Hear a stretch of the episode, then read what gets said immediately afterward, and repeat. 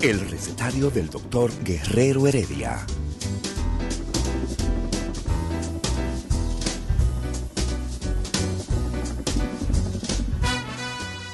Una respuesta para cada pregunta.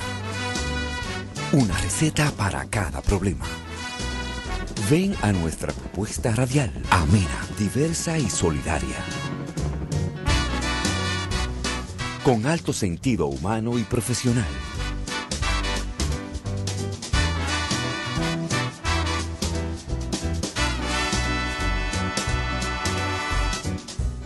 Buenos días. Bienvenidos al recetario del doctor Guerrero Heredia.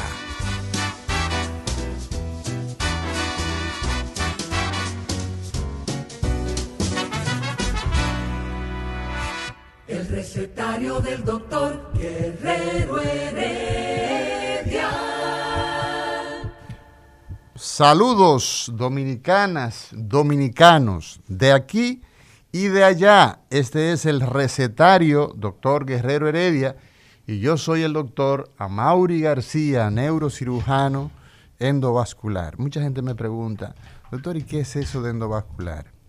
Pues ocurre que endo significa dentro y vascular son los vasos sanguíneos, las arterias y las venas. Las venas son muy comunes, la gente normalmente conoce a las venas y tiene menos eh, relación con la palabra arteria.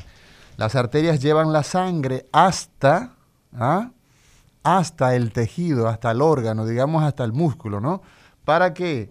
Bueno, para que se dé la función, porque por la sangre arterial va el oxígeno. Y una vez ese músculo, ese hueso, ese corazón, ese riñón, o sea, el órgano, el tejido ya ha hecho el uso de ese oxígeno, entonces se produce producto de la actividad de ese órgano, entonces se producen desechos y entre esos desechos está el CO2 y retorna entonces desde, a, desde el órgano hacia el corazón y finalmente hacia los pulmones para expulsarse ese CO2 y desde los pulmones se incorpora a el oxígeno y entonces ese es un círculo que hace un ciclo cerrado permanentemente. Entonces, cuando hablamos de endovascular, es que existe ¿no?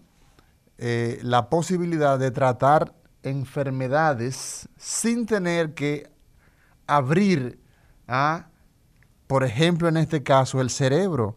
En los casos de las enfermedades vasculares no hay necesidad de hacer una cirugía abierta, sino que podemos a través de un pinchazo, a través de eh, un, una, es una, un abordaje mínimamente invasivo, entonces podemos llegar a través de esa vía hacia el cerebro o hacia donde esté eh, el vaso enfermo, porque existe también la posibilidad, y eso lo hacen ya los cirujanos eh, generales que han tenido entrenamiento vascular periférico, también tratan los aneurismas torácico, abdominal y miembros inferiores. Los cardiólogos hacen eh, terapia endovascular, puesto que el cateterismo es la versión, ¿verdad? Mm, digamos, todo esto inició con la parte cardíaca, ¿no? Con el manejo de las enfermedades coronarias. Entonces, endovascular, neuroendovascular, es la posibilidad de nosotros hacer este abordaje de los aneurismas, de las malformaciones arteriovenosas, de las fístulas arteriovenosas, de las fístulas durales, tumores para desvascularizarlo. O sea, es una especialidad que tiene eh, la posibilidad de darle atención. En el día de ayer nosotros hablábamos del ataque cerebral, cuando se tapa una arteria del cerebro y cómo podemos entonces destapar esa arteria, ah, esa gran arteria a través de una aspiración directa y también, como no, la posibilidad de nosotros hacer eh, estas, eh, estas, terapias ah, eh, de manera mínimamente invasiva, pero con una efectividad eh, muy alta siempre que esto se haga de manera oportuna. Entonces eso es endovascular, por eso a mucha gente nos pregunta, ¿y qué es eso, doctor? Bueno, pues a eso nos dedicamos.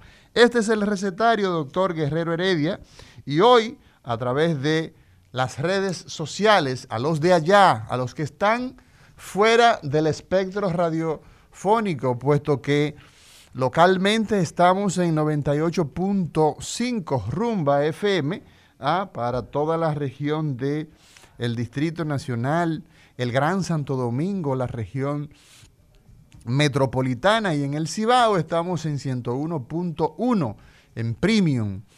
Pero a través de redes sociales www.rumba985.com y todas las plataformas de redes sociales, como es el caso de ah, Instagram y todas las personas que nos siguen en Instagram, les damos nuestro saludo, les damos nuestros afectos a todos los amigos que nos siguen a través de Recetario RD, Heredia, Recetario RD Heredia, y también a través de Facebook, de Twitter, de YouTube, toda la programación nuestra, día tras día, de lunes a viernes de este recetario, pues lo transmitimos a través de todas las redes sociales, como no.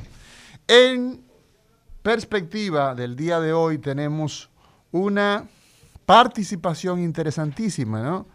de un médico, endocrinólogo, un especialista en medicina ¿ah? endocrinológica. ¿Y qué es la endocrinología? Es la especialidad ¿ah? De medicina interna que tiene que ver con el estudio de las hormonas. Vamos a ver el manejo de cuál es la importancia de la vitamina D. Es el tema que hoy estaremos abordando con el doctor Alberto Robledo Oque. Y esto será por vía Zoom. Tenemos en el día de hoy el programa dedicado a la importancia de la vitamina D. Así que todas las personas que nos siguen día a día, vamos a aprender un poco de esas sustancias, ¿no? Que son las vitaminas que son tan necesarias, ¿no?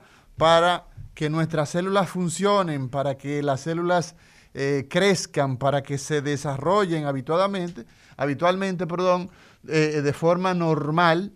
Y nosotros vamos a ver que existen una cantidad de vitaminas que son fundamentales, que eh, nuestro cuerpo las va a necesitar, de manera que de eso estaremos conversando en el día de hoy.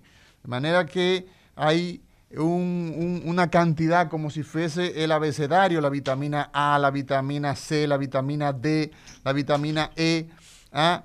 una cantidad inmensa, la B1, que es la tiamina, la vitamina B2, la riboflavina, la vitamina B3, la niacina, la B12.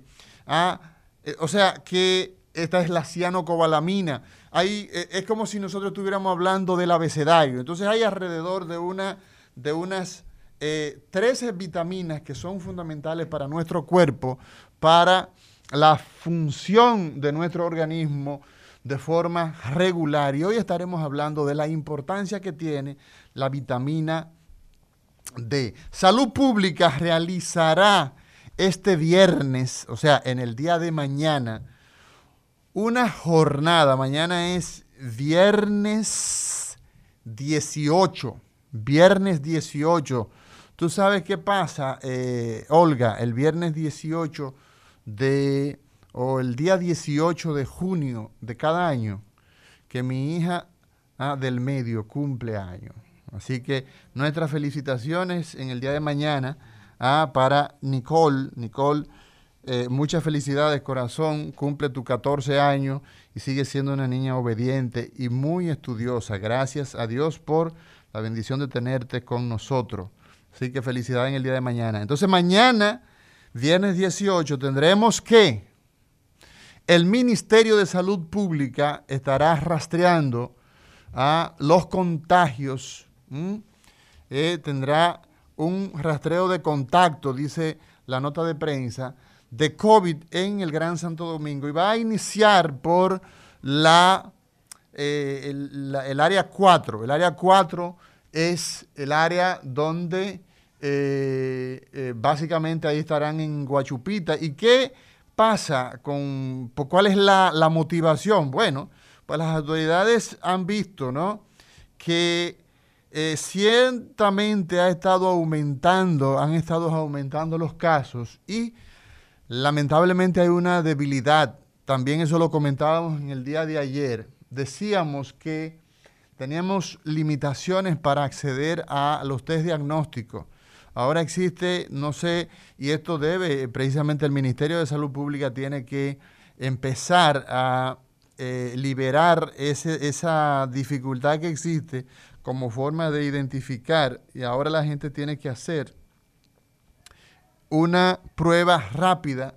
Esa prueba rápida tiene que costearla de su bolsillo, lo cual entonces rompe con uno de los principios de la Ley General de Salud, que es que eh, el, acceso a los servicios, a los medios diagnósticos. Entonces, si esa persona tiene que sacar a de su bolsillo dinero para diagnosticar una enfermedad que estamos en época de pandemia, eso es un problema, pero ocurre que luego con esa, ese reporte, si es positivo, tendría la posibilidad de PCR una al año, lo cual es un problema ¿ah? de poder identificar. Entonces, el Ministerio de Salud Pública dice que en el día de mañana, viernes 18, dice, vamos a ir este viernes hacer un gran rastreo de contacto en lo que es el área 4 de salud en Santo Domingo.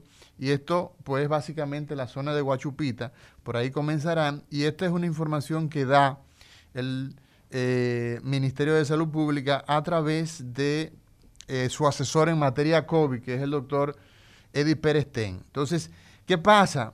Que nosotros tenemos eh, vemos mucha importancia en esta información porque definitivamente que hay que mejorar, hay que mejorar la posibilidad diagnóstica.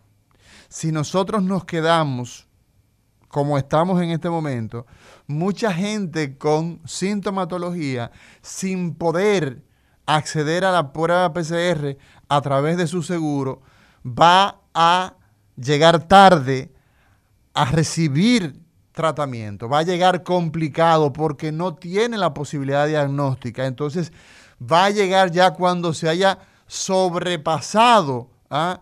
¿Ah? se haya eh, eh, eh, exacerbado la situación general ¿ah? de esta persona y entonces esto es muy malo. Nosotros entendemos que esa, esa es, el, el problema fundamental aquí es que hay que democratizar las pruebas es un problema serio el que tenemos, que la gente tiene que pagar por un PCR, porque se ha puesto una limitación que no corresponde con el momento que vivimos. Yo no logro entender cuál es el principio. Entiendo que es económico, entiendo que es financiero, pero la vida no puede tener una limitación. ¿ah? ¿Por qué? Porque si usted no diagnostica tempranamente la enfermedad, el paciente se va a complicar. Pensará que es un proceso gripal, seguirá moviéndose por doquier, seguirá transmitiendo la enfermedad y esto no va a parar. Muchas personas se preguntan por qué razón esto se ha destapado tanto. Una de las razones, entiende el doctor Amaury García, es la limitación diagnóstica. Y eso no se ha tomado en consideración. Ese aspecto no se ha tomado en consideración y eso es muy malo. Eso es muy nefasto para el momento en que vivimos. Si no diagnosticamos tempranamente una enfermedad, luego vamos a tener que actuar en crisis. Así que nosotros vemos esto como muy positivo. Sin embargo, nosotros creemos que hay que ir más allá. Así que a nuestro querido amigo, el doctor Pérez yo creo que hay, usted como asesor en materia COVID, hay que hacer todos los esfuerzos para que el ministerio se empodere y se produzca naturalmente la modificación de este aspecto que el Consejo Nacional de la Seguridad Social lamentablemente ha eh, puesto de una sola prueba de COVID al año y estas limitaciones que no vienen al caso. Nos vamos a una pausa y cuando regresemos entramos con el doctor Alberto Robledo Oquet, que es médico endocrinólogo nuclear, y hoy estaremos hablando de los beneficios de la vitamina D. El recetario del doctor Guerrero Heredia.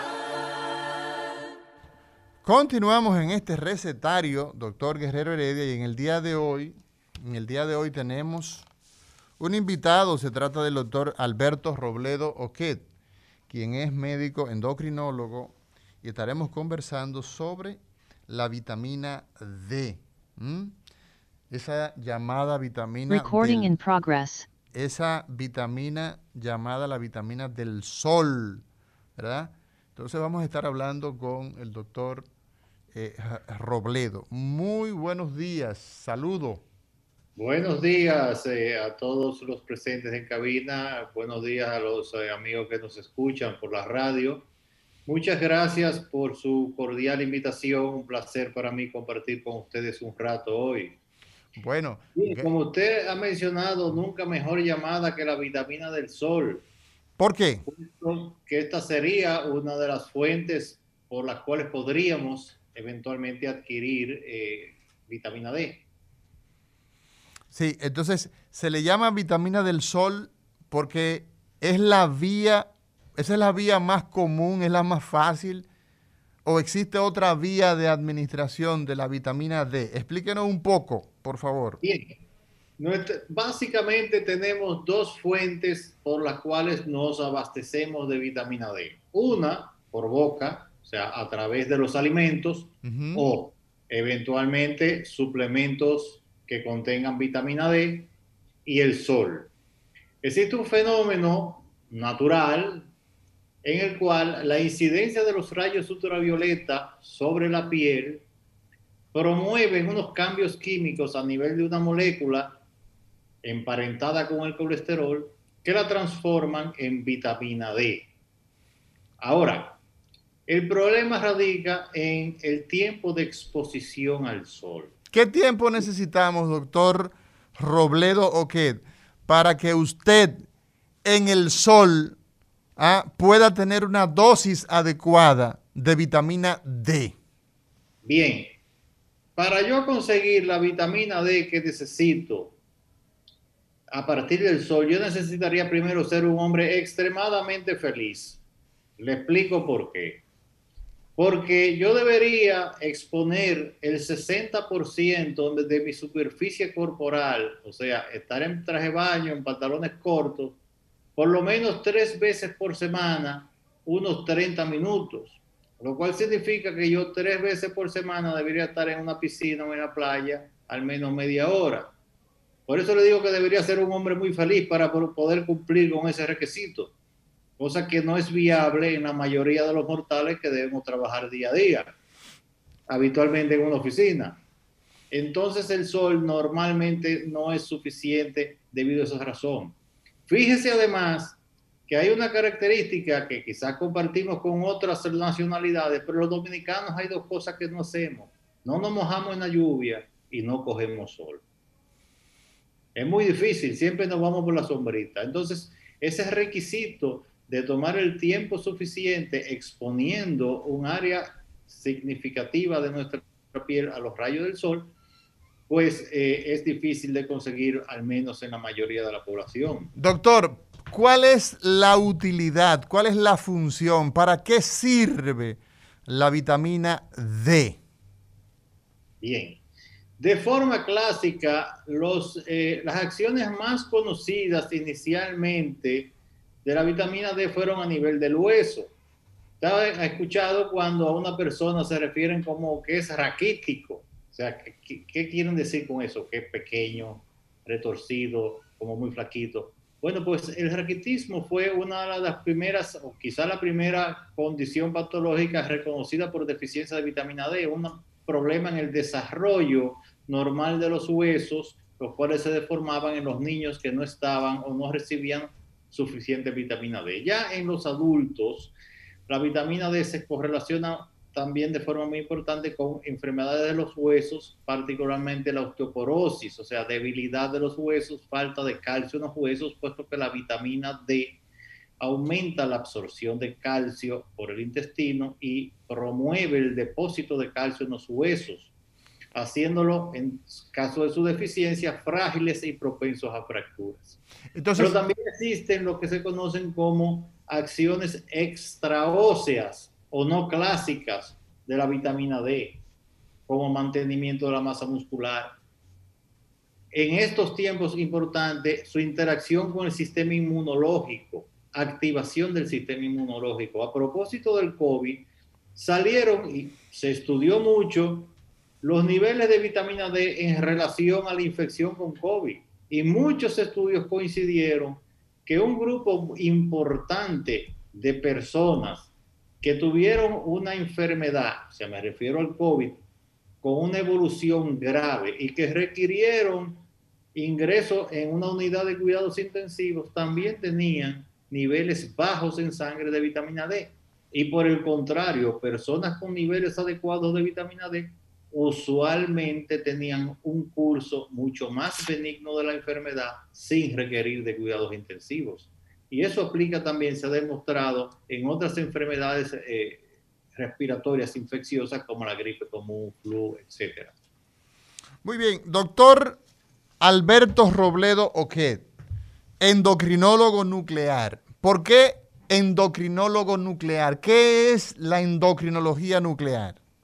Bueno, no, es, eh, es que es endocrinología guion medicina nuclear. Yo hago endocrinología clínica, que es la, la especialidad que tiene que ver con hormonas, eh, diabetes, etcétera, pero además hago medicina nuclear, que es un área de la medicina que tiene que ver con el uso de sustancias radioactivas con la finalidad de eh, hacer estudios diagnósticos y o tratamientos como el cáncer de tiroides, etcétera. Está muy vinculado a la endocrinología y por esa razón yo me entrené en ambas áreas. No es que sea endocrinología nuclear. Usted es médico nuclear.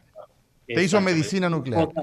dos ah. cosas separadas. Ahora sí, ahora sí entendemos porque yo... Vinculadas, pero separadas. Perfecto. Doctor, ¿Cuáles son los requerimientos diarios de un adulto, el adulto tipo, de vitamina D? ¿Podemos nosotros establecer esto en función de etapas de la vida, digamos el momento del nacimiento, el momento de la niñez, eh, dividiéndolo quizás eh, eh, de, hasta los 10, hasta los 12, 13 años, luego entonces la adolescencia, ¿existe un requerimiento diario que pudiéramos nosotros establecer? Correcto. hay un requerimiento diario por edades. Eh, normalmente para niños pequeños hasta un año, 400 unidades diarias es, habitualmente suficiente. En adolescentes, niños y adolescentes, de 1000 a 2000 unidades diarias. Y en mayores, en adultos ya, eh, hasta 70 años, teóricamente unas 2000 unidades al día alcanzarían. Pero existen modalidades actuales de altas dosis donde es más práctico suplir los requerimientos de eh, vitamina D, particularmente en adultos, con dosis elevadas que se pueden dar quincenal, incluso mensual o cada dos meses, dosis de eh, 100 mil unidades por cápsula. Es una forma muy práctica, porque incluso lograr los requerimientos eh, o niveles adecuados de vitamina D con dosis de 2.000 o 4.000 unidades al día, a veces es difícil y muchas personas no llegan a conseguir los niveles óptimos de vitamina D con esa modalidad. Muy bien, usted nos ha dicho que nosotros tenemos una fuente que la naturaleza nos provee, que es el sol, pero que esa vía de administración de vitamina D tiene en algunos casos, imagínense países como, eh, este es un país que tiene sol eh, los 365 días del año. Pero es uno de los mitos nuestros, sí. Ese, es uno de los mitos. Aquí hay sol, doctor. Eh, en, cuanto, a la vitamina D. Exacto. Pero hay países donde hay mucha dificultad porque no, no tenemos esa ventaja de, del sol. Entonces, eh, entre los alimentos que consumimos, ¿cuáles son los alimentos que tienen más riqueza de esta vitamina ah, que podemos nosotros entonces conocer? ¿Cuáles son los principales alimentos de consumo diario, ¿no? Eh, ricos en vitamina D? Permíteme dividir la pregunta en, dos partes. Hablaste primero de, la isla tropical con sol los 365 días del año, lo cual es habitualmente cierto. Pero cuando te decía que es uno de nuestros mitos, es que muchas personas, incluso médicos, dicen, no, aquí no hay problema con la vitamina D, porque nosotros somos una isla tropical, no hay problema con esto. Sí, bueno, somos una isla tropical con mucho sol, pero hay que tomar el sol. Exacto, exacto. Si no lo tomas, tú puedes vivir en, en el desierto del Sahara. De hecho, en el Medio Oriente los niveles de la población de vitamina D son más bajos que los nuestros. ¿Por qué? Por el hábito de ropa que usan, llevan el cuerpo entero cubierto. Y, Entonces, tienen, ellos, más, y tienen más sol que nosotros. tienen más sol que nosotros. Exacto. Entonces hay que tomar el sol. Hay que tomar el sol. Hay que tomar en este momento un cambio comercial y regresamos con el doctor Robledo Oquet. Hoy hablando de la importancia de la vitamina D. El recetario del doctor Guerrero Heredia. Continuamos, continuamos en este recetario. Hoy jueves 17 de junio del año 2021. Y hoy conversamos sobre ah, los beneficios del consumo de la vitamina D. Y de la mano del doctor Alberto Robledo, quien es eh, endocrinólogo. ¿Mm? Doctor, había una pregunta antes de irnos a la pausa. Usted la dividió en dos. Decía que el sol que nos beneficia ah, en una isla como esta, hay que tomarlo. Que no podemos asumir que por el hecho de que vivimos en una isla ya estamos dosificados, que hay que tomar el sol, ah, hay que tener una exposición. Algunos expertos hablan de 15 minutos diarios, otros 30 minutos. En fin, usted decía que por lo menos tres veces en semana, ¿ah? aproximadamente una media hora, ¿no? Nos decía. Sí, pero, por ejemplo, fíjate, tú, se, pues, se estima aproximadamente que si tú tomas sol 15 minutos entre 10 de la mañana y 3 de la tarde, esa exponiendo 60% de la superficie corporal, tú obtienes unas 2.000 a 3.000 unidades de vitamina D. O sea, pero usted Lo, tiene que hacerlo en cuero prácticamente, doctor. Pues si es, en, es, bueno, en pantalones, en traje de baño. En traje de baño. Si estuvieras en la playa o en una piscina. Exacto. O sea, yo salgo de aquí, por ejemplo, me voy a la azotea de, de acá, de esta corporación, me quito la ropa, me, que, me quedo el calzoncillo y puedo tomar mi dosis pero eso es difícil. La, por lo menos la camisa, eh, la, la cintura para arriba. Eh, no, pero ahí no está el 60%, doctor. Bueno, sí, más pero, cerca. Está, bueno, a donde voy es lo siguiente. Estás generando 2 a 3 mil unidades de, de, vitamina D, que ese es tu requerimiento como adulto para el día de hoy. Exacto, para el día de hoy. Mañana, no, ni pasado. Entonces tú tendrías que tomar 15 minutos todos los días. Ok, entonces esa es, la, esa, es, esa es una parte de la pregunta. La otra parte de la pregunta era... Está con... unida, tiene un link, porque son las vías de, de cómo conseguimos vitamina D. Bueno, los alimentos normalmente que tienen más concentración de vitamina D son los pescados, como dicen el pescado azul, tipo atún, eh, eh, pescado de profundidad, etcétera, la sardina, caballa, y los lácteos enriquecidos. Sin embargo... O sea, la ejemplo, leche, la leche, ¿no? La leche. Pero, por ejemplo, si estamos basando que tu requerimiento diario de vitamina D son 2.000 unidades, un vaso de leche enriquecida podría tener 100 unidades de vitamina D. 100. O sea, o sea, leche que le hemos añadido que ¿verdad? viene por el productor que te dice enriquecida. Exactamente. Es que dicen muchos productos, dicen enriquecido con vitamina tal. Exacto. Vitamina D, por ejemplo. O sea, un vaso de leche podría aportarnos a nosotros sí. aproximadamente 100 unidades. Exacto.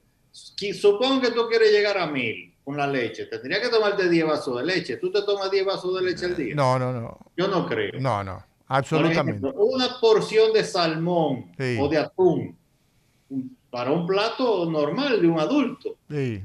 te puede dar 400, 500 unidades. Pero O no, sea, no comes atún, ¿verdad? no comes al día todos los días. O tendría que comerte cuatro porciones de atún al día para llegar a 2000. Así o es. una porción de, atún y tomar algo de sol. Así o sea es. que realmente para llegar a esto, bueno, fíjate, las estadísticas generales son que en Latinoamérica el 50% de la población tienen niveles por debajo de los requerimientos normales. ¿Usted podría repetir esa idea, por favor? La estadística es que al menos 50% de la población latinoamericana no tiene la concentración sanguínea mínima requerida para re- recibir los beneficios de la vitamina D. Está por debajo de lo normal, por lo menos 50%. Por lo menos el 50%. ¿Y eso se debe a qué, doctor Alberto Robledo? Se debe a lo que te he conversado antes, deficiencia en el aspecto nutricional, los alimentos no están enriquecidos, las personas no toman suplementación con vitamina D y no toman sol en cantidad suficiente. Te voy a decir, en mi experiencia personal, yo tengo, registro todas las dosificaciones de vitamina D que hago en mi paciente y a mí me da que ronda en un 30-35% las personas que tienen suficiencia de vitamina D. Yo estoy por debajo, veo que hay menos del 50% de los dominicanos que tienen niveles normales de vitamina D. Entonces, la suplementación de vitamina D es una necesidad para más del 50% de la población. Eso es realmente muy importante y sobre todo para percibir los beneficios, lo que conocemos como beneficios extraóseos de la vitamina D, como son defensas para eh, procesos infecciosos, disminución en la incidencia de determinados tipos de cáncer, etcétera. O sea, usted nos ha hablado, doctor Robledo, endocrinólogo, hoy en este recetario, doctor Guerrero Heredia, de que una persona que consume de forma adecuada vitamina D, pues tendrá ¿ah? un esqueleto, tendrá una salud del sistema osteomuscular adecuado, pero no solamente se limita a esto, sino que también hay unos beneficios relacionados con defensas, como es el caso de la competencia que tendría ese sistema para los procesos infecciosos. ¿Cuáles otros procesos nosotros pudiéramos asociarlo como beneficios en que nuestro cuerpo va a utilizar la vitamina D? Bueno, sumamente importante, por ejemplo, en la, mujer ya en la edad posmenopáusica, habitualmente por encima de los 50 años, es su defensa eh, para evitar el desarrollo de la osteoporosis. Una. Otra es en la mujer posmenopáusica que tiene osteoporosis y recibe tratamiento para esa enfermedad. Las mujeres que no tomaban vitamina D como suplementación extra, solo el 30 a 40% mostraron una respuesta positiva al tratamiento. Quiere decir que todo el tratamiento y la inversión en costo, porque habitualmente estos tratamientos de osteoporosis son, uno, prolongados, dos, medicamentos costosos, simplemente rondando el 70% no fueron exitosos solo porque no se acompañaron de una suplementación adecuada de vitamina D, lo cual pudo hacerse con una cápsula quincenal o mensual de alta dosis de vitamina D. Okay. O sea, que estamos hablando de un número importante de fracaso terapéutico en estas personas. Y así en otras condiciones como eh, disminución en incidencia de cáncer de mama en la mujer, cáncer de colon en ambos sexos. Hay buena evidencia de que puede estar pasando algo con el cáncer de próstata en hombres, etcétera. O sea que hay mucha, eh, se está trabajando mucho actualmente en, en todo lo que es investigación en vitamina D. Muy bien, doctor. Siendo que las fuentes que disponemos de manera natural, porque nos alimentamos todos los días, no nos alimentamos probablemente con la calidad que requiere, pero nos alimentamos. Una buena parte del mundo pasa hambre, pasa grandes penurias para llevar alimentos a la boca, pero en la población general nos alimentamos. Nos soleamos de manera deficiente. Entonces, ¿cuáles son las alternativas para los requerimientos que tenemos como humanos en esos procesos celulares, en ese uso del calcio para que el calcio se fije en el hueso? que necesitamos esa vitamina D para fortalecer esos procesos inmunológicos, ¿ah? ese sistema inmunológico, perdón, en esos procesos infecciosos que el, el hombre, la mujer, el ser humano tiene que combatir permanentemente. ¿Cuáles son entonces esas opciones para nosotros suministrar la vitamina D tan necesaria en el cuerpo humano? Bien, mira, el mensaje básico en este punto es, tanto para los médicos como para los pacientes, midan en los análisis del paciente, mida vitamina D y usted verá los resultados. Se va a encontrar que con mucho, más del 50% de sus pacientes no tienen suficiente vitamina D. Ese es el primer punto. Antes de dar vitamina D, está a tu alcance ya hoy en día, es un análisis común fácilmente realizable en muchísimos laboratorios. Primero, mide la vitamina D. Segundo, vas a ver que el paciente que está insuficiente de vitamina D no te va a poder cumplir otros requerimientos para aumentar la vitamina D. Vas a tener que suplementar. ¿Cómo puedes hacerlo? Existen formas muy cómodas de administrar suplementos a altas dosis de vitamina D en una formulación que se puede suministrar una vez al mes generalmente. Eso puede variar mucho de un paciente a otro porque posteriormente al inicio del tratamiento debes medir de nuevo los niveles de vitamina D de esa persona en sangre. Y con esto vas a eh, saber cómo vas y cómo debes ajustar la dosis. No existe una receta universal para todo el mundo, pero sí una forma muy simple de iniciar con una cápsula al mes y entonces ir dosificando de acuerdo a los requerimientos particulares de esa persona. Entonces, usted dice que en nuestro país, en nuestro medio, nosotros tenemos manera de poder identificar las, los niveles ¿ah? de vitamina D. ¿Se hace a nivel local eh, la determinación o esos, esas determinaciones hay que hacerla en el exterior? No, no, no, en absoluto. Es a nivel local. Eh, te digo que la totalidad de los laboratorios, digamos, eh, importantes que conocemos, no voy a mencionar el nombre obviamente, hacen ese análisis de forma rutinaria y a diario. Ya esto es algo que no tiene ningún sentido. O sea, ningún sentido, ninguna complicación. Está disponible en todos los laboratorios de cierto nivel, incluso ya los laboratorios, digamos, los laboratorios pequeños, sabes que muchos laboratorios funcionan como centros de referencia de laboratorios pequeños de barrio, de pueblos, donde le mandan las muestras. Ya ellos te lo envían y los procesan localmente. O sea que no hay ningún inconveniente.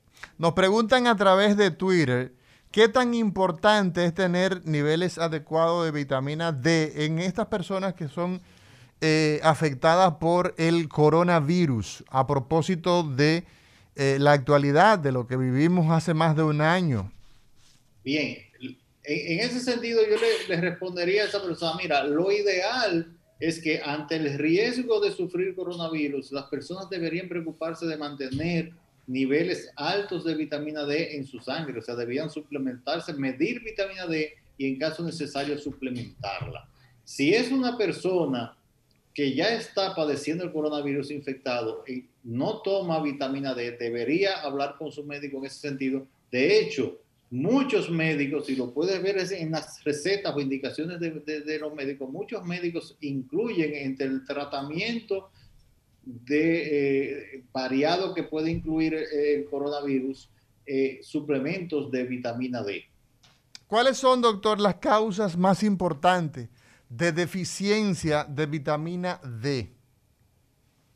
Bien, las causas más importantes son el aspecto nutricional, uno, dos, la deficiencia en la, en, la exposición solar Y te diría como en tercer lugar los problemas de absorción intestinal. Hay muchas personas que tienen una absorción deficiente de la vitamina D de los alimentos y en consecuencia a eso agravan que no toman sol y tengan niveles muy, muy, pero eh, muy bajos de vitamina D. ¿Existe alguna relación, doctor, de las enfermedades hepáticas, las enfermedades del hígado y las enfermedades renales con relación a las deficiencias de la vitamina D? Por supuesto. Fíjate, el, el, metabolismo de la vitamina D tiene sus complejidades y es que la vitamina D que adquirimos, ya sea por el sol o por los alimentos, es una forma química parcialmente activa. O sea que, o sea que esa forma que nosotros tenemos cuando nos exponemos al sol o cuando nos tomamos un vaso de leche o nos, tomamos, o nos comemos un pedazo de eh, esos pescados azules, un atún, una tuna, una sardina, no son la forma en que la célula va a utilizar a esa vitamina D. Es correcto.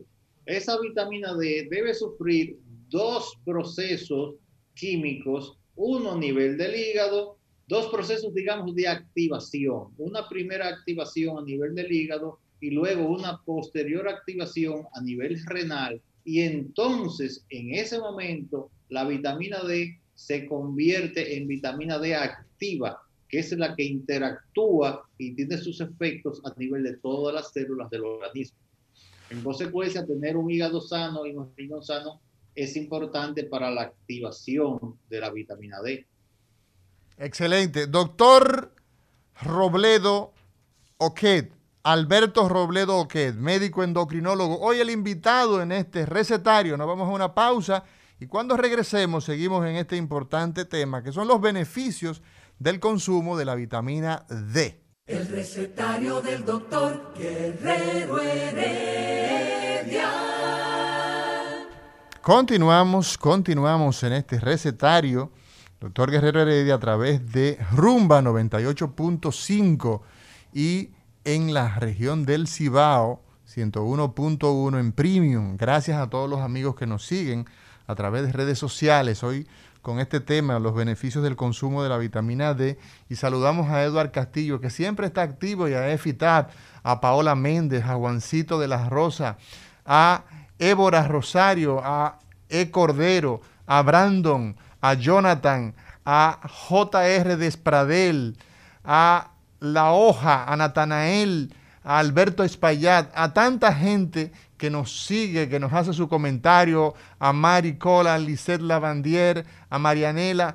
Son inmensidad de personas que, Patricia Núñez, que siempre está con nosotros, a Maricel Paniagua, gracias por estar siempre pendiente. Y hay una pregunta que nos hace, un comentario que nos hace Eduard Castillo. A ver, dice, doctor, es, tampoco es, es muy bueno tomar mucha vitamina D.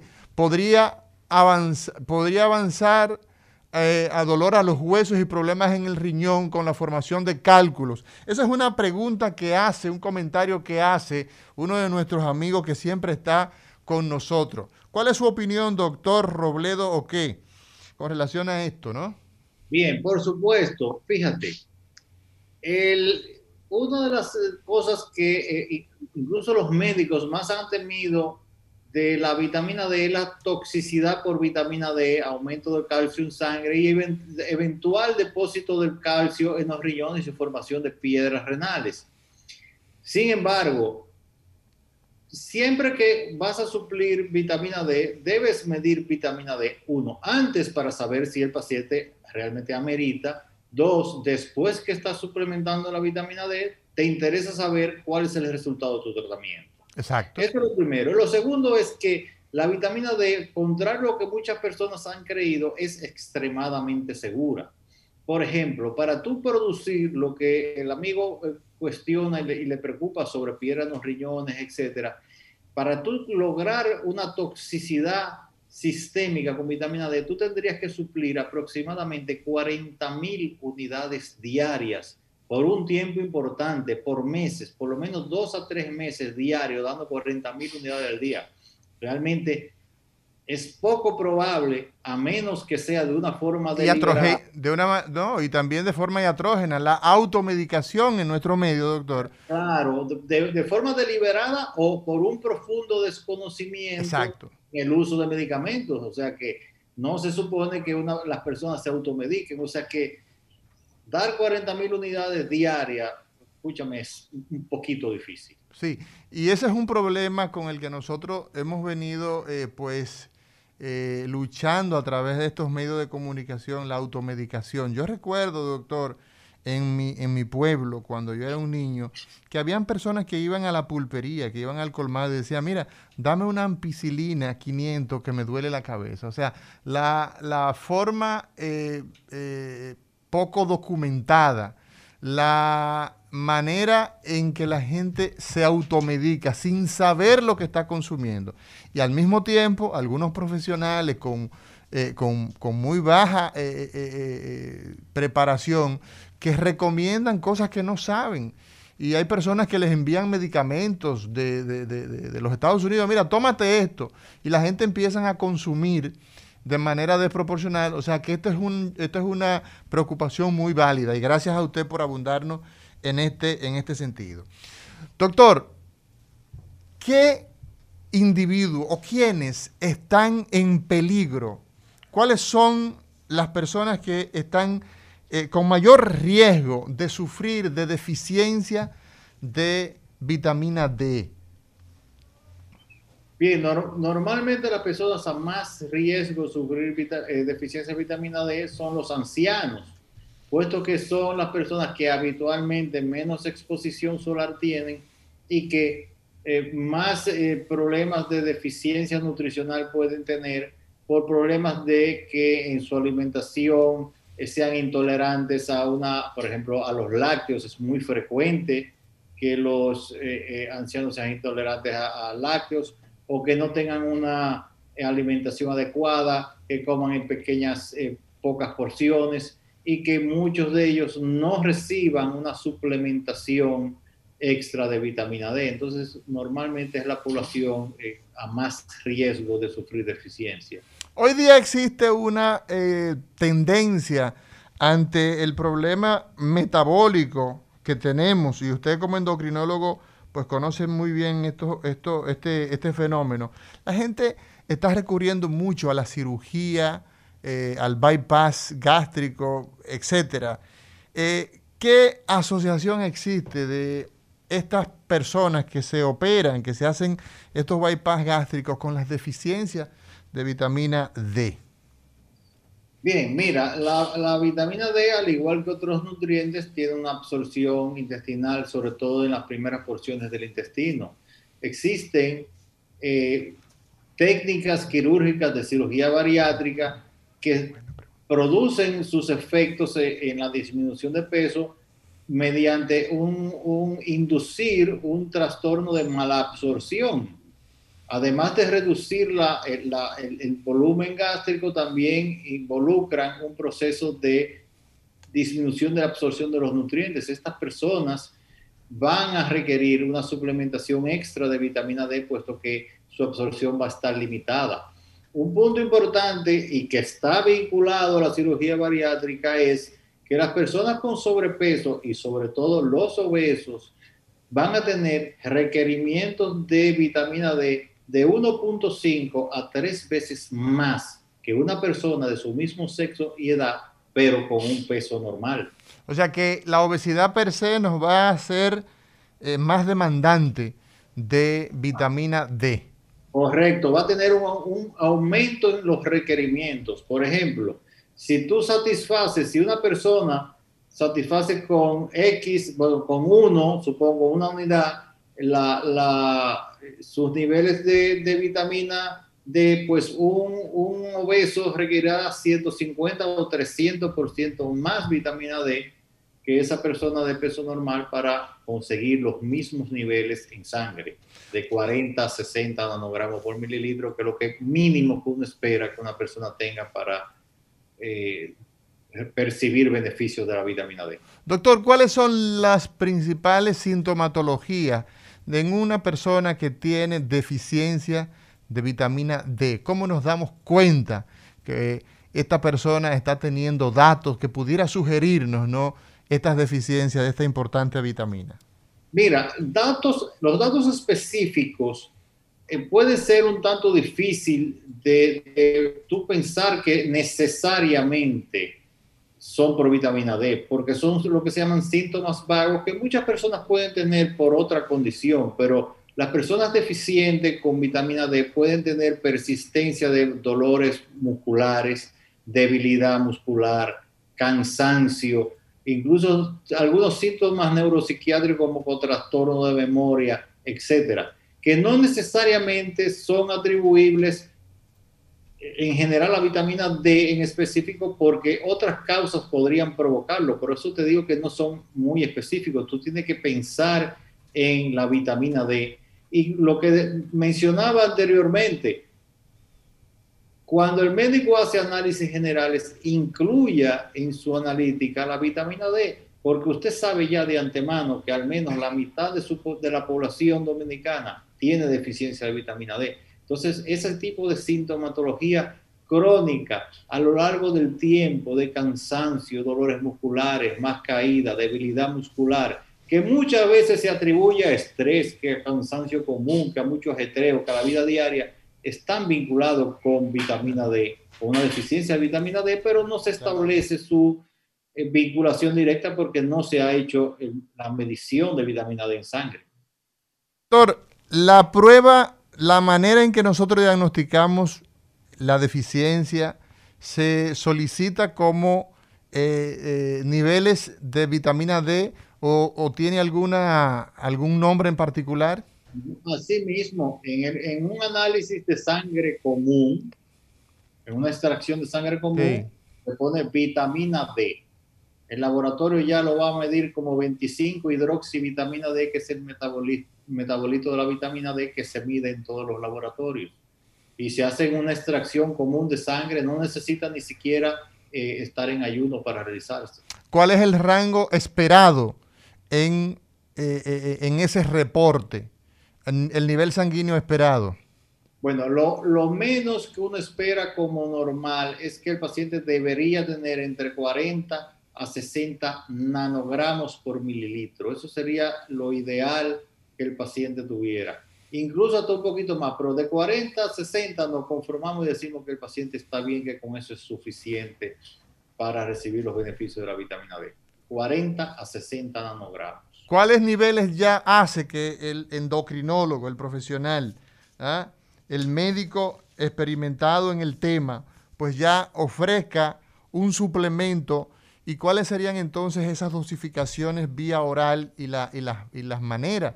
porque vemos que existe la posibilidad de usarlo eh, eh, eh, fraccionado en el mes o una vez al mes. Explíquenos un poco de esto. ¿Cuál es el nivel que lo alerta a usted que esta persona necesita ponerse en tratamiento y cuáles son esos esquemas? Bien, fíjate, si el paciente tiene menos de 30 nanogramos por mililitro en sangre, ya necesita una suplementación de vitamina B.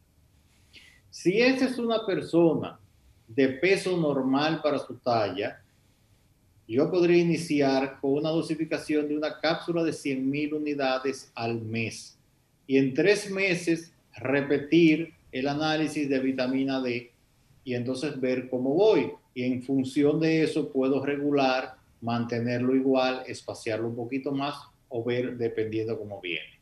Si es un paciente en sobrepeso o directamente obeso, calculado por el índice de masa corporal, entonces yo podría iniciar la misma cápsula de 100.000 unidades, pero cada 15 días por un mes y a los dos meses, entonces revisar de vuelta la vitamina D y ver cómo eh, nos manejamos. O sea que los ajustes de dosis se van haciendo en, función, en el tiempo en función de los niveles en sangre, pero digamos que de manera global, una persona normopeso con una cápsula de 100 mil al mes es suficiente para medir a los tres meses, a menos que la deficiencia sea severa y durante el primer mes tú le des una cápsula quincenal y luego una mensual hasta los tres meses.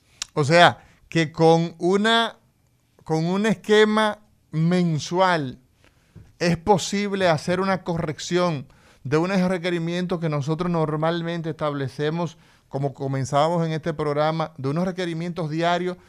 ¿Por qué razón, ah, utilizándolo una vez al mes, esta persona puede eh, eh, suplir esa demanda a lo largo del mes? Porque estás manejando una dosificación que una presentación del medicamento que viene en altas dosis, viene 100 mil unidades en una cápsula. Claro. Entonces, una persona normopeso que no tenga una deficiencia severa, muchos podrán conseguir una eh, adecuada estabilización de sus niveles de vitamina D con una cápsula eh, al mes. Ahora, si la deficiencia inicial es muy severa, te digo, por debajo de 20, 15, pues esos pacientes necesitan una administración quincenal durante unas cuantas veces, cuatro quincenas, digamos, o dos meses cada 15 días y después pasarlo al mes y bueno, ya ahí tú regulas. Digamos que eso es una, una, un tratamiento de, de carga para tú llenar los eh, compartimientos de vitamina D de una forma más rápida y luego ya puedes espaciar la dosificación. Principales enfermedades, doctor, que se asocian entonces con esta situación que hoy hablamos de eh, eh, los beneficios que hablamos de consumir vitamina D y la parte obviamente contraria cuando tenemos esas grandes deficiencias. ¿Cuáles son esas principales enfermedades que tenemos? Bueno, esencialmente las enfermedades más eh, frecuentes asociadas son las óseas, el, la osteoporosis actualmente, Dos, la pérdida de masa muscular, sobre todo en personas mayores de 50 eh, años, debilidad muscular, eh, mayor propensión a enfermedades, a infecciones respiratorias y mayor propensión a enfermedades oncológicas como cáncer de mama y colon. En los niños el tema del raquitismo está asociado con esta condición, ¿cierto? Por supuesto. Digamos que en el mundo occidental, hoy en día, el raquitismo en, niños es realmente muy frecuente. El raquitismo nutricional, puesto mm. que las fórmulas de leche, si el niño recibe leche materna o si recibe leche de fórmula, pues van a estar eh, eh, compensadas todos sus requerimientos mínimos de vitamina D para evitar un raquitismo. El raquitismo en niños hoy en día está... Eh, limitado a, países de, tercer mundo donde eh, poblaciones de extrema pobreza con deficiencias nutricionales muy severas. Digamos que fue en el primer mundo, países mínimamente bien alimentados eh, ha sido erradicado como tal. Sí, fíjate, es importante tener un comentario en, los años 90, en, Finlandia, los países nórdicos son los países que tienen más mayor incidencia de diabetes tipo 1. O sea, la diabetes tipo 1 es la diabetes que afecta a los niños. Ellos hicieron un estudio de suplementación de vitamina D en niños y vieron que la incidencia de diabetes tipo 1 disminuyó un 80% en los niños que recibieron 2.000 unidades diarias de vitamina D versus aquella población de niños que simplemente recibieron vitamina D a partir de los alimentos comunes y corrientes que recibían eh, cada día. O sea que en ese tipo de diabetes es importante la, suplementación de vitamina D. O sea que en niños y adolescentes la suplementación de vitamina D es un tema a tener presente de manera importante. Y a esto agregar, doctor, que por ejemplo el niño que se amamanta, eh, eh, la leche humana no es una, no es una buena fuente de vitamina D, de manera que hay que eh, agregar suplementos. O sea que en el caso de los niños, esto es, esto es una, eh, una aseveración que eh, conocemos en nuestra formación de, de, médico general. Me gustaría saber si esto sigue siendo cierto o ha variado. es cierto y también tienes que tener presente que la madre no le puede dar al niño aquello que no tiene. Exacto. Si la madre es deficiente en vitamina D, pues así será su leche. Así es. Eso es muy cierto. Eh, así mismo. tener presente. La calidad de la leche en general también va a depender del estatus nutricional de la madre.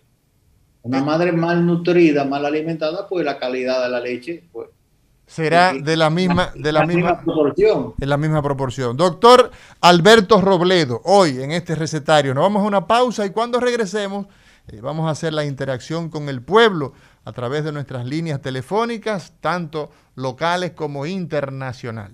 El recetario del doctor Guerrero Heredia. Muy buenos días a la audiencia, al recetario del doctor Guerrero Heredia. Yo soy el divo de la salud y les dejo este segmento, resumen de salud, con las principales informaciones de salud de las últimas horas. Miren, Waldo Ariel Suero, presidente del Colegio Médico, jaló por los pelos la, la jurisprudencia al distribuir un informe del presidente del Colegio de Abogados que señala que el Colegio Médico puede seguir con sus paros pese a la decisión contraria de un tribunal. En otra información tenemos que surgió o fue anunciada esta mañana una coalición de organizaciones en el ámbito de seguridad social y en su anuncio de lanzamiento dijo que pone bala en ristre contra las aseguradoras de riesgos de salud y las administradoras de fondos de pensiones. La Coalición Nacional para la Seguridad Social Digna también enfila sus cañones al Estado, al que reclama una inversión mínima de 4% del Producto Interno Bruto para la Salud y que se contemple en el presupuesto nacional 2022. Semadoja, el centro especializado, presentó 16 médicos que se especializaron en perinatología y pediatría en la ciudad sanitaria Dr. Luis Eduardo Aibar. Y en la agenda tenemos que la farmacéutica Sanofi realizará un uh, Academy juntos salvando vidas el próximo 22 y 24 de este mes a las 7 de la noche y por vía online. Y finalmente estamos de fiesta en resumen de salud con 10 años de fundados en el que hemos eh, informado a la audiencia médica, farmacéutica y al país sobre los acontecimientos, estudios, novedades y otras informaciones que tienen que ver con el mundo médico dominicano. Sigan estas y otras informaciones, resumen de salud.net y también mantenga la sintonía con el recetario del doctor Guerrero Heredia. Y síganme en las redes, el divo de la salud. El recetario del doctor Guerrero Heredia. Continuamos, continuamos en este recetario hoy jueves, jueves 17 de junio. Doctor Alberto Robledo, los beneficios en el consumo de la vitamina D. Yo creo que es el momento de irnos al pueblo, así que vamos a través del 809-682-9850 a 809-682-9850 a través de línea internacional 1-833-380-0062. Buenas. Sí, buena. Tengo más de 50, pero temprano, lejos de los 60. No consumo pescado, nada, fruto del mar. Sí. Detesto el sol. Eh, tengo aquí en la casa eh, de 200, uni- eh, de 200 IU eh, vitamina D. ¿La puedo consumir sin antes hacer la medición? De la cantidad de vitamina D que puedo tener, si carezco, si tengo mucha o qué. De, de 200 unidades es que tiene. No, 200 IU, no sé qué significa IU. O sea, de Unidades 2000, unidades. perdón, de Unidades. 2000. De 2000, Ah, 2000. sí. Ok. Adelante, doctor. Bien, eh, mira, un, un preparado que contenga 2.000 unidades eh, internacionales es una, una dosis eh, realmente baja. Eh, no se va, independiente de tu nivel en sangre, no vas a tener problemas con toxicidad. O sea que consumir eso al día no vas a tener problemas con. Ok. Muy Pero bueno. tienes que tener presente que estás haciendo una suplementación a ciegas sin Exacto. saber de dónde sales ni hacia dónde llegaste. Sí, o sea, No, eh, y yo no creo... es ideal. Exacto. No te va a pasar nada malo porque lo tomes, pero realmente no estás a, no, a ciencia cierta no sabes lo que estás haciendo. no hay una meta. Y lo importante en esto es que usted esté, eh, pues, eh, que esté orientada, que esté con un profesional que, que le, le guíe. Buenas. Propósito. Muy buenos. Eh, ¿Qué manifestaciones tiene un organismo, una persona, de deficiencia de vitamina D o ya una deficiencia grave? Gracias. Adelante, doctor. Deficiencias, ¿cómo se manifiesta? Es la pregunta del amigo oyente. Bien, las, las deficiencias básicamente pueden manifestarse con dolores musculares, debilidad, trastorno de memoria e incluso fracturas óseas por osteoporosis. Muy bien. Adelante, buenas. Buenas, Amaury. Un saludo para ti, para el doctor Robledo también. Muchas gracias. Gracias. Sí, dos preguntas, doctor. Sí. Eh, eh, escuchándolo usted y escuchando que la, una, una de las fuentes principales de la adquisición de la vitamina D es el sol, eh, ¿cuál es el comportamiento de aquellas personas que tienen trastorno de la pigmentación de la piel, que tienen vitiligo, que tienen problemas de pigmentación? Número uno, si se, si se absorbe igual o hay algún problema en la absorción. Y la otra es, una en esos países nórdicos, fríos, por ejemplo Noruega, Alaska, donde el sol penetra poco, llega poco al año. ¿Hay algún hay alguna compensación de la adquisición de la vitamina de con estas personas a través de la piel? Muchas gracias, Albert, desde Massachusetts. Gracias. Buenas. Diga usted, doctor. Sí, pero por supuesto. Eh, eh, el, el amigo hizo una, una acotación muy interesante sobre las personas con vitiligo. Bueno, ese es un caso particular. Las personas con vitiligo son muy sensibles al sol y pueden desarrollar bajo la influencia de la radiación ultravioleta neoplasias o, o- o- tumores de la piel. Sí. No deberían exponerse directamente al sol. Estas personas tienen, deben considerar la- el, el suplir vitamina D en la forma de medicación externa más que eh, la del sol. Y respecto a las personas que viven en latitudes eh, nórdicas, tanto nor- nórdicas como muy australes, para el caso sería lo mismo, o sea, donde el sol es No llega. muy escaso, pues eh, normalmente esos son sociedades donde se contempla que las personas tienen esta carencia y el- el- la utilización de suplementos nutricionales de vitamina D está más extendido. Excelente. Muy buenas. Diga usted. Buenas, buenas. Adelante. Doctor, yo soy, eh, pregúnteme, doctor, yo soy un sobreviviente del coronavirus. Sí. Y yo creo que no fue por falta de eh, que me siento unos calambres en los pies y a veces dolores. de- y yo no sé, eh, el nivel de, por ejemplo, usted compra un atún del supermercado o un, o- un pescado ya dentro de, de un freezer. O qué nivel de, del sol. Por ejemplo, yo tomo sol todos los días. Ahora mismo yo estoy en la playa, pero hay, ¿a qué nivel eso no? Estoy tomando toda- todavía vitamina D3, que la doctora me indicó. Entonces, yo quiero saber, a nivel, ese pescado que uno compra en el supermercado, que está enlatado, Gracias. ¿hasta qué hora se debe tomar el sol? Muchas gracias. Hizo una mezcla ahí grande el hombre de preguntas. Sí, bueno, es una pregunta muy compleja. Bueno, tomar el sol es bueno, pero hay que tener presente que tampoco hay que excederse. Otra cosa es estar debajo del sol, pero expuesto eh, directo a la piel. Si tienes ropa, pues la incidencia de la radiación ultravioleta en la piel pues va a ser mínima. O Así sea es. que la piel debe estar Hay que, de- hay que descubrir la piel. Así es. Las personas también deben tener presente que eh, tanto eh, tan malo es la carencia como el exceso. O sea, no es que vamos a tomar sol hasta que me achicharre y etcétera, porque tenemos que pensar en los melanomas, en los tumores de piel, etcétera. No hay que pasarse con el sol.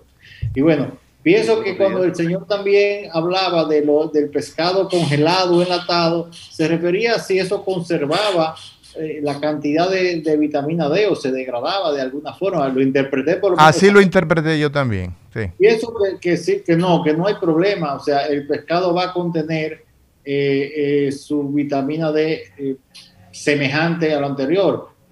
Tal vez no siempre sea lo mismo como cualquier otro alimento, que no es lo mismo el alimento fresco, que, que luego de haberse congelado durante tiempo enlatado, pero sí va a contener su vitamina D en una proporción semejante a la original. Excelente. Sí, buenas. Sí, buenos días. Diga usted. Eh, yo quiero saber, eh, debido a los magros ingresos de la mayoría de la población, no tenemos acceso al pescado azul, pero yo quiero eh, saber si a través de al- frutas o algo así se puede adquirir la vitamina D. de algún tipo de... Fuentes, fuentes a través de, de- de frutas, pregunta el amigo, eh, doctor Alberto Robledo.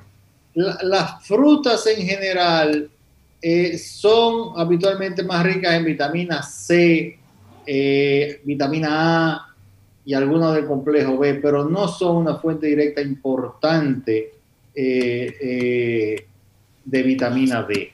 O sea, los vegetales tipo frutas no, no, no son una fuente importante.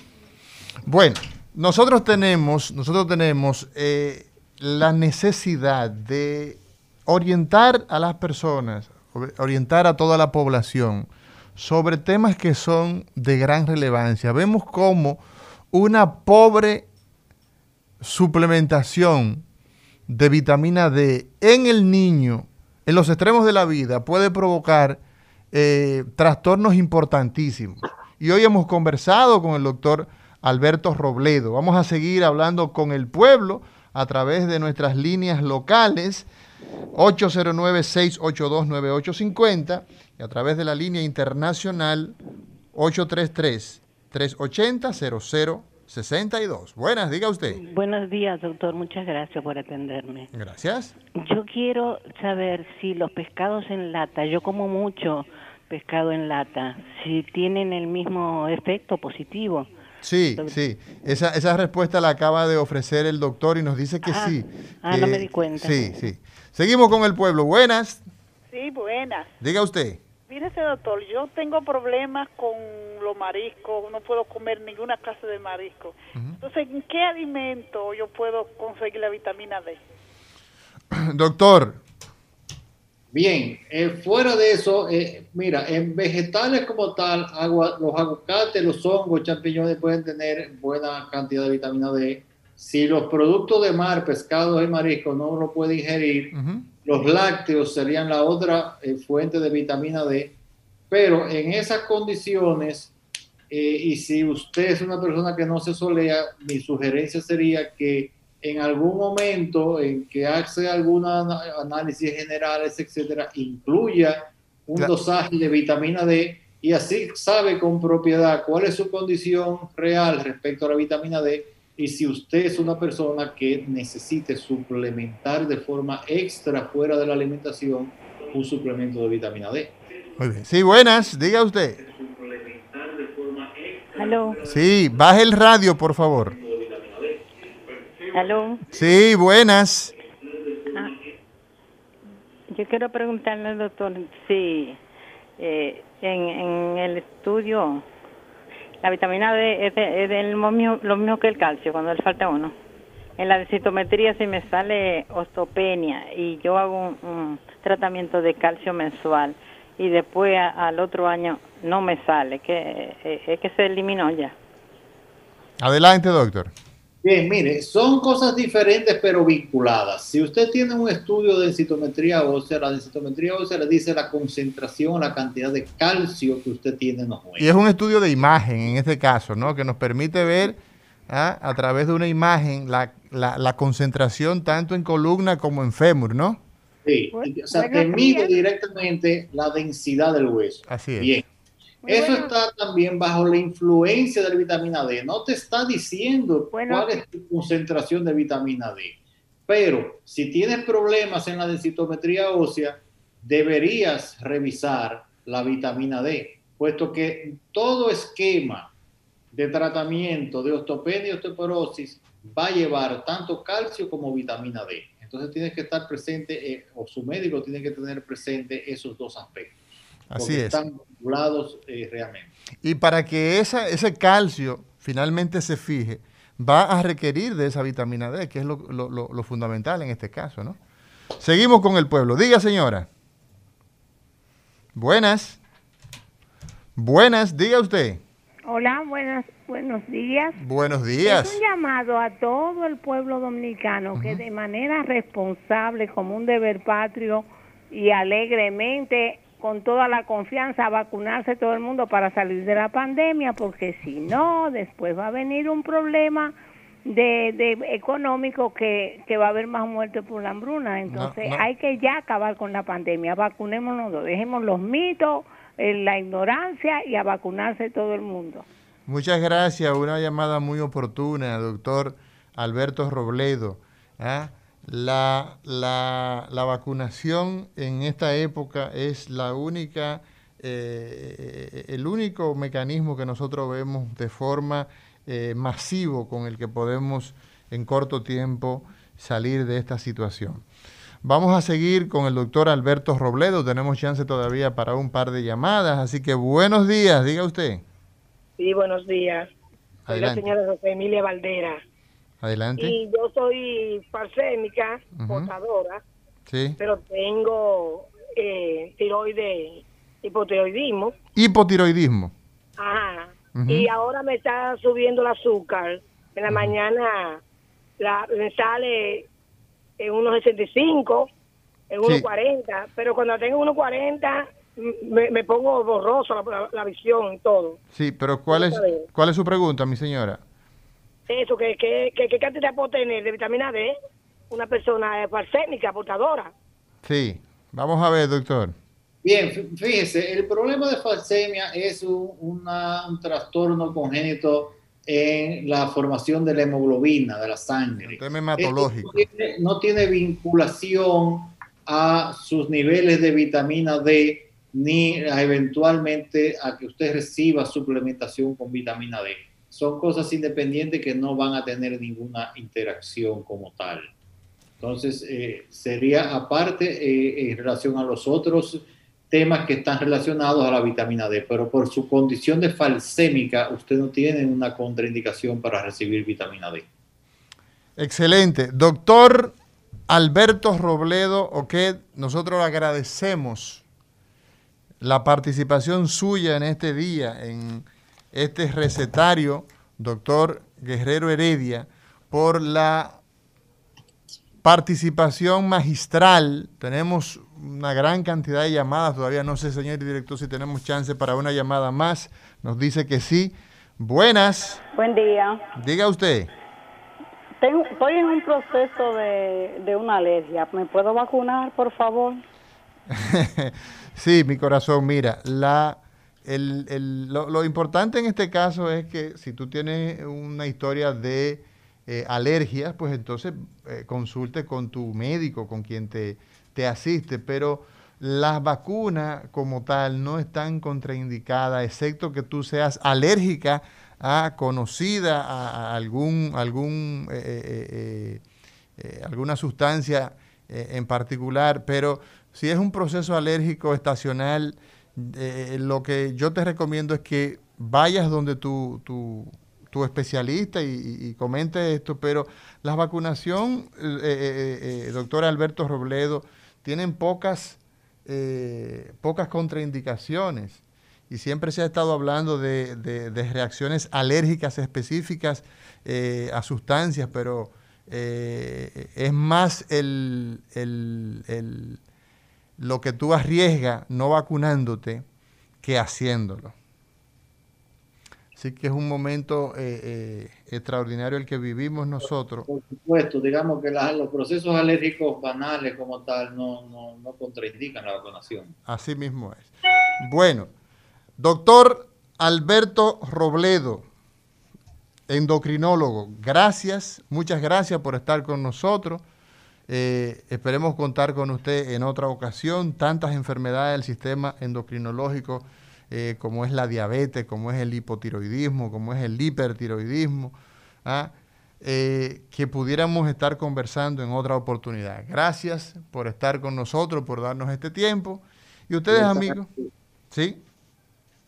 Muy, muy, amable por su invitación, que ustedes un, ha sido un placer para mí compartir este rato con, con ustedes en su programa. Muchas gracias. A ustedes, amigos, que nos siguen a través de todas las redes sociales, Gracias por estar con nosotros, señor director. Será mañana otro día en este recetario, doctor Guerrero Heredia. El recetario del doctor Guerrero Heredia. Rumba 98.5, una emisora RCC Media.